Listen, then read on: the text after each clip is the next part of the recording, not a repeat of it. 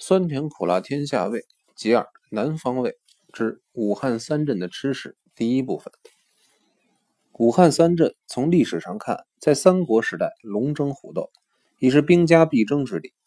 从地形上来说，此处九省通衢，长江天堑，水运总会，开府既早，商贾云集，西南各省的物资又在武汉集散，所以各省的生食珍味靡不其备，可以媲美上海。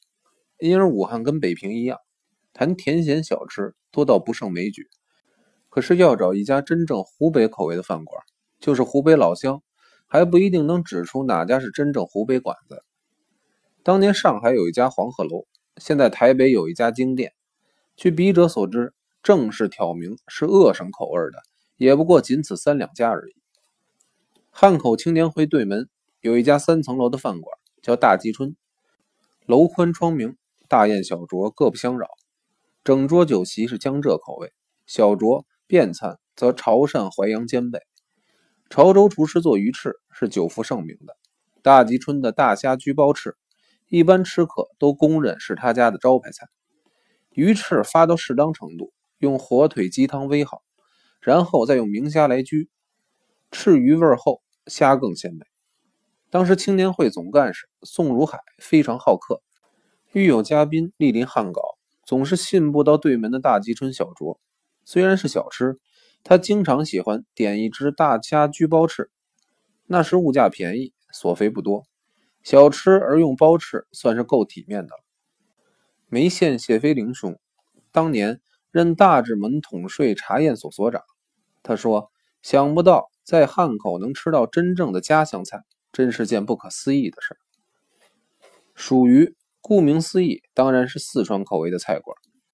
老板刘和官是四川成都上元的少东家，出川到汉口来闯天下，想不到一炮而红。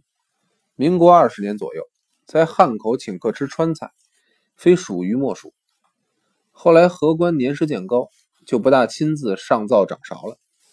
可是遇有知味之事，他还是抖擞精神，不吝一显身手。他最拿手的菜是水铺牛肉。据说是跟家里的一位老佣人学的。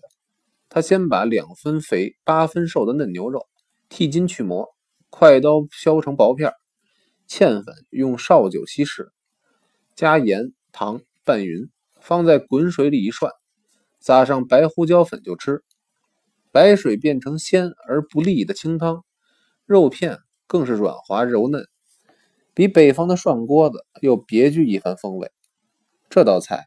肉要选的精，片要切的薄，佐料要调的恰当，水的热度更有关肉的老嫩。看起来虽然简单，可是做到恰到好处还真不容易。笔者在蜀渝吃过一次后，试做了几回，不是肉老，就是汤里沫子多，始终没摸到这道菜的窍门。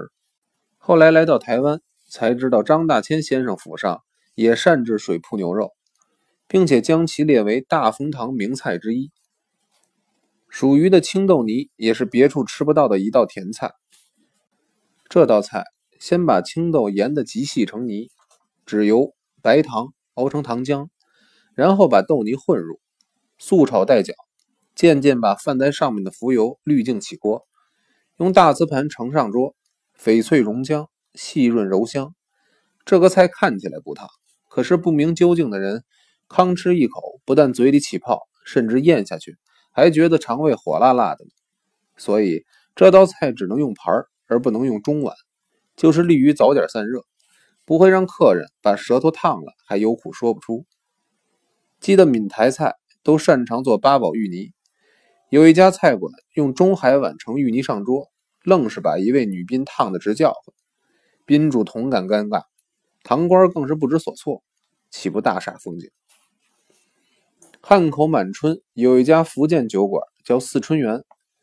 他家自夸灶上的掌勺头厨是从福州广玉楼重金礼聘来的。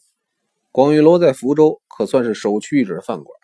从前有句俗语：“到福州没吃过广玉楼的菜，算白来一趟。”可见广玉楼在福州的牌匾有多硬。不过四春园的大师傅是否真是广玉楼出身？可是做了几道福州菜，确实花样翻新。特别清爽。当年笔者最爱吃他家的白片鸡，这道菜他们真能不惜工本，成年留有一锅老母鸡的炼汤，然后把两斤重未下过蛋的雏鸡收拾干净，放在大锅炼汤里盐盖煮熟，连锅放凉备用。等上菜的时候，才开锅拆鸡切片，装盘相客。原汤原汁，自然是鱼润味纯，比一般饭馆的白片鸡放在白水里煮熟，立刻登盘见餐的味道，自然有天壤之别了。另外有道蒜瓣炒猪酣，猪酣选的大小一致，猛火快炒，鲜鱼鱼嫩，拿来下酒，俊美之极。当年武汉绥靖公署办公厅主任陈光祖最爱吃猪酣里的蒜瓣，我们有时同去。蒜瓣炒猪酣必定要加双份的蒜瓣，他专吃蒜瓣，我专吃猪酣。何雪公常笑我们说：“古人有同床异梦，你们两人可算是同餐一位了。”何陈二位现在都做了古人，想起了这句笑谈，令人有些不胜今昔之感。民国二十年左右，武汉几乎没有广东饭馆，后来在汉口开了一家冠生园。跟着武昌也开了一家冠生园分店。广东菜时鲜以生猛时尚，一般菜肴一向讲究清淡味永，绝不少辛辣。可是武汉地街香干，湿辣程度不逊川贵。冠生园特地为湿辣客人研究出一味辣椒酱，鸡翼绰粥更是见饭。原本冠生园早晚两市，辣椒酱本是配碟不计价的，后来反而变成了每桌必点的招牌菜。甚至有人还要买点带回家去品尝。我因为不时光顾冠生园，跟这家的主人阿良渐渐成了朋友。有一天，阿良特地请我去吃宵夜，吃正宗的鱼生粥。他说，吃鱼生一定要新鲜的鲩鱼，把鲩鱼剔刺切成薄片，用干毛巾反复把鱼肉上的水分吸干，加生抽、胡椒粉，放在大海碗里，然后下生姜丝。酱姜丝、酸姜丝、糖沁举头丝、丝瓜丝、鲜莲藕丝、白薯丝，炸香芝麻、炸粉丝，油炸鬼薄脆，才算配料齐全。然后用滚开的白米粥倒入搅匀，盛在小碗来吃。粥烫鱼鲜，佐料香。这一种地道的鱼生粥，比此前所吃的鱼生粥味道完全不同。来到台湾后，所有吃过的鱼生粥。没有一家能赶上阿良亲手调制的鱼生粥的味道。谈谈之思，至今适应脑海。醉香是一家云南口味的饭馆，虽然只有一间门脸，不十分起眼，可是楼座宽敞豁亮，开二十桌酒席都不成问题。现在台湾的云南馆子，最早有金碧园，后来又开了仁和园、昆华园、纯园。巧在所有台湾的云南馆子一律用“园”字做招牌，是巧合呢，还是云南朋友对“园”字特别偏爱？现在一进云南饭馆，大家都要点个大薄片在台湾，大薄片似乎成了滇菜的招牌菜了，好像吃云南馆子不点个大薄片人家会以为你是怯勺似的。不过当年的醉香虽然是云南馆子，可是没有大薄片因为早先大薄片是云南乡间的粗菜，后来由李弥将军玉阳提倡，才大行其道的。醉香的过桥米线特别够味儿米线其实就是米粉，不过他家的米线是出自厨房大师傅手艺，不是杂货店出售的一般米粉。好米线柔滑绵润，不韧不糟，吃到嘴里非常爽口。吃米线的肉片、鸡片、腰片、鱼片。都要刀工好，切得飞薄。